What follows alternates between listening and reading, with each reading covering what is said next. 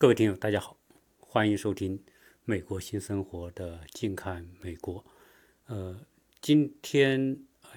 我收到平台的通知，就是说，鉴于我在过去这些年的努力上传节目，啊，现在给我一个权限，就是说我可以上传付费的节目。呃，付费节目呢，不是所有节目都是都是付费的，而是说。我可以选定一两期节目来作为付费节目，也算是作为对主播的一种奖励啊。当然，我做这几年节目也没想过说在做节目能够去赚钱啊，因为实际上我相信大部分的主播跟我都是一样，都是第一是出于兴趣，第二呢是出于分享的这种愿望啊。因为在互联网时代，这种开放的平台呢。啊，很多时候大家并不是冲着这种收益来的啊。实际上，如如果谈收益来说，呃，这两年多来，我跟大家报告一下我的收益是多少呢？啊，据我的后台的显示，是我三年来大概是有八百块钱的收益。这八百块钱的收益多半是来自于那种贴片的广告。一个广告有时候给我多少钱呢？大概是零点一分钱，也就是说，啊，如果有人在我的节目之前贴广告呢，要贴十次，大概是赚一分钱，啊，所以我对这个钱呢，我也没有兴趣，也没概念。那既然他给我这个通知说，哎，从接下来的时间，在八月十六号之前，我只要上传一期这种付费节目。那么我就可以获得这个权限啊。那至于以后是多长时间上一期这种付费节目，我也不知道啊。所以在今天呢，先跟大家做一个预报啊。为了能够让这种付费啊不辜负大家的希望啊，一般来说，可能很多人听鸟叔的节目都习惯于反正都是免费的，而且呢，呃，鸟叔谈的这些关于美国的这些话题呢，可能。呃，认知的角度和大家平时的理解不一样啊，所以美国对美国这个社会呢，啊，有更多角度的认知和看法。但，这也是我个人的一个愿望啊。实际上，中美之间啊，我想很多听友啊，啊，对美国的兴趣是很大的。当然，回头讲说美国人对中国兴趣大不大呢？啊，只能是说。一部分美国人对中国是有兴趣的，啊，很多美国人对中国是没太多概念，也没太多兴趣，啊，所以就像人们说的啊，实际上，呃，美国人睁眼看世界的宽度和广度是不如中国人睁眼看世界和看美国的，啊，所以这也是为什么，呃，我选择开通美国的话题，还有这些听友来听的原因。啊，一个呢就是纯粹出于，我想很多听友也是纯粹出于兴趣。第二呢是出于说，呃，世界最强的这样一个国家，到底是不是和自己想象的那一样？啊，我的很多节目所谈到的话题呢，可能打破了很多大家固有的印象。啊，因为实际上我们对其他国家更多的都是一种啊。闲杂的各种信息所拼凑成的一个印象，呃，是我自己也是一样。我在来美国之前，说实在的，呃，感觉美国是不错的哈，啊，从各方面，从制度，从经济的发展，从人们的生活，以及说啊，综合的印象评分，啊，我们都是高看美国的啊。我来美国之前，我也是高看美国的。来了美国之后呢，呃，我从高看到变成一种平视啊，就是我对美国的看法呢，呃，美国仍然有很多地方是好的，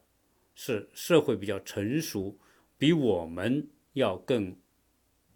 看起来，我觉得是要更好一点的方面。比如说我在节目里面谈到很多它的秩序啊，很多观念啊、规则以及教育。对吧？以及人们生活，啊，就是美国人以自我为中心，那很多时候说，在我们中国人来看呢，自我为中心这个概念好像是一个带贬义词的概念。在我们中国呢，都要讲集体主义，讲爱国主义，而美国呢，啊。没有太多的像我们那种模式的集体主义，但是你说美国有没有集体主义呢？当然也有，因为美国在教育方面一个核心内容就是团队啊，我觉得那是对的。为什么？因为呃，当你要达成某一种目标，随着竞争的加剧，单靠个人是很难有优势的，你必须借助别人的力量，必须参入到某一个团体和团队里面。你仅只有进入一个团队里面，你才能够借助到别人的力量，同时参与到别人的团队当中，同时你还要有你的优势和价值。如果你没有价值的话，你到这个团队当中你就发挥不了作用啊。所以，团队精神在美国，团队协作，我我想它也是种集体主义的一种概念，只是说美国人呢，他有。一种界限，就是该要发挥集体主义精神的时候，你要有这样一种能力，去融入一个团队。但是呢，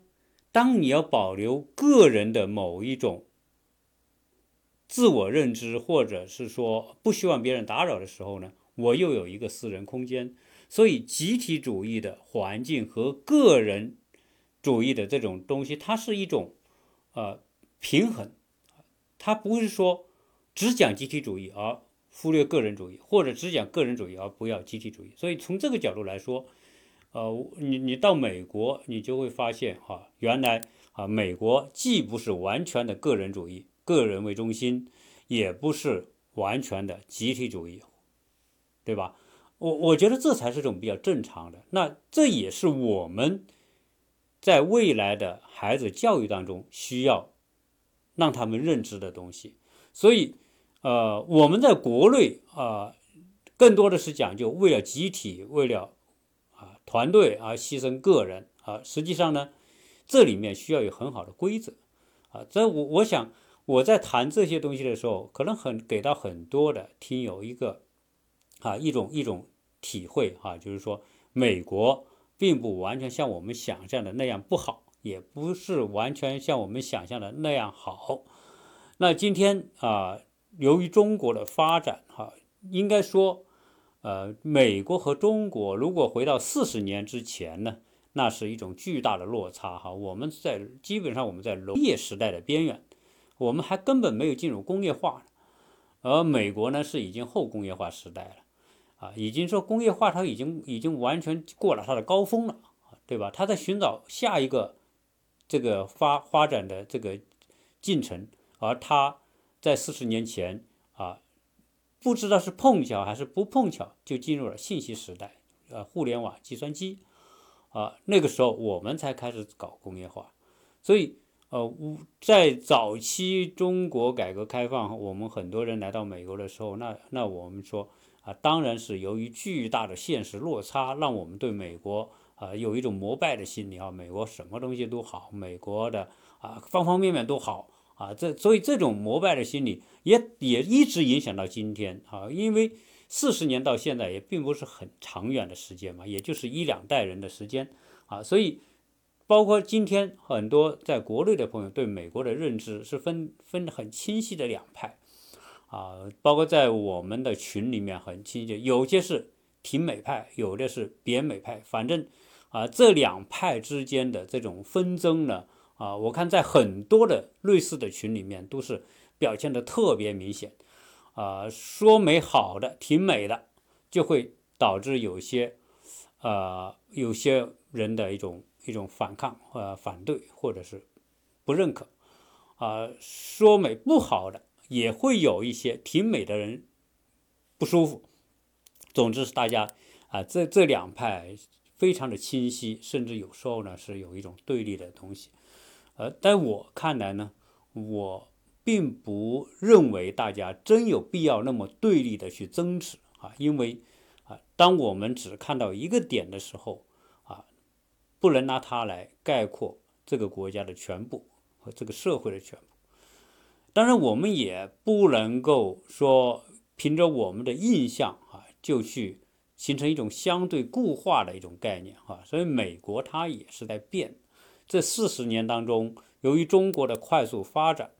那么从原来的巨大的落差啊，到现在这种落差已经变得不那么大了，甚至说从物质的层面，从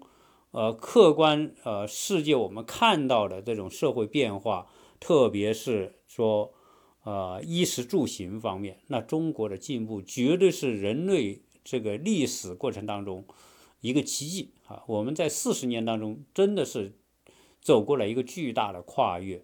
啊！所以，当我们抱着呃四十年前的某一种印象啊来来到美国的时候，你会发现哦，原来美国并不像我们想象的啊那么像天堂一样哈。实际上你会发现，由于这四十年美国的基础建设，它已经是走下坡路了。美国基础建设的高峰期实际上是在啊，应该是在八十年代之前。什么时候才是高峰时？是它工业蓬勃发展的时候，铁路建设、公路建设、高速公路，那都是五六十年代，二战之后蓬勃发展。那到了八九十年代，它这方面都已经建成了，它也没有更大的需求，它的开发力度完全不像我们中国那么大。所以它的整个交通设施、航空等等，所有这一切的这些体系，它在八十年代之后呢，就基本上就已经固化了，已经说它的弹性或者是新的建设的这种浪潮已经没有了。所以，我们看到我们国家在八十年代快速的填补原来的空缺，因为原来我没有嘛，高速公路都没有。对吧？更别说高铁啊，什么飞机场了，飞机场那省会才有个飞机场，或者重要的城市才有，对吧？但是我们这四十年把过去两百年别人做过的事情，我们在四十年就就完成了。所以，当我们体会国内的那种交通便捷、生活便利，或者是啊城市生活的丰富的这种经验，在来到美国的时候，发现哦，原来美国没有这些东西啊，所以。我们又发现哦，原来美国在很多方面还不如中国呢，对吧？这也是现实啊，这是客观现实。当然，我们也不能因为说哦，现在因为美国很多方面已经不如我们那么好了，对吧？我们在很多基础建设方面都超过美国了，我们就变得很骄傲，就觉得我就很厉害了，我就很我们这个国家就就已经是成为世界强国了。那这个我们会知道，就是说。一个国家的进步和发展呢，看得到的方面是最容易变化的，但是看不到的方面，那变化是最难的，啊，比如说我们的观念、行为、习惯、价值体系，这个不是和物质建设同步的，不是说我原来是贫穷贫困到现在，我突然变成了一个暴发户，我就很有钱了，那我就变得很很有很好的这个行为礼貌。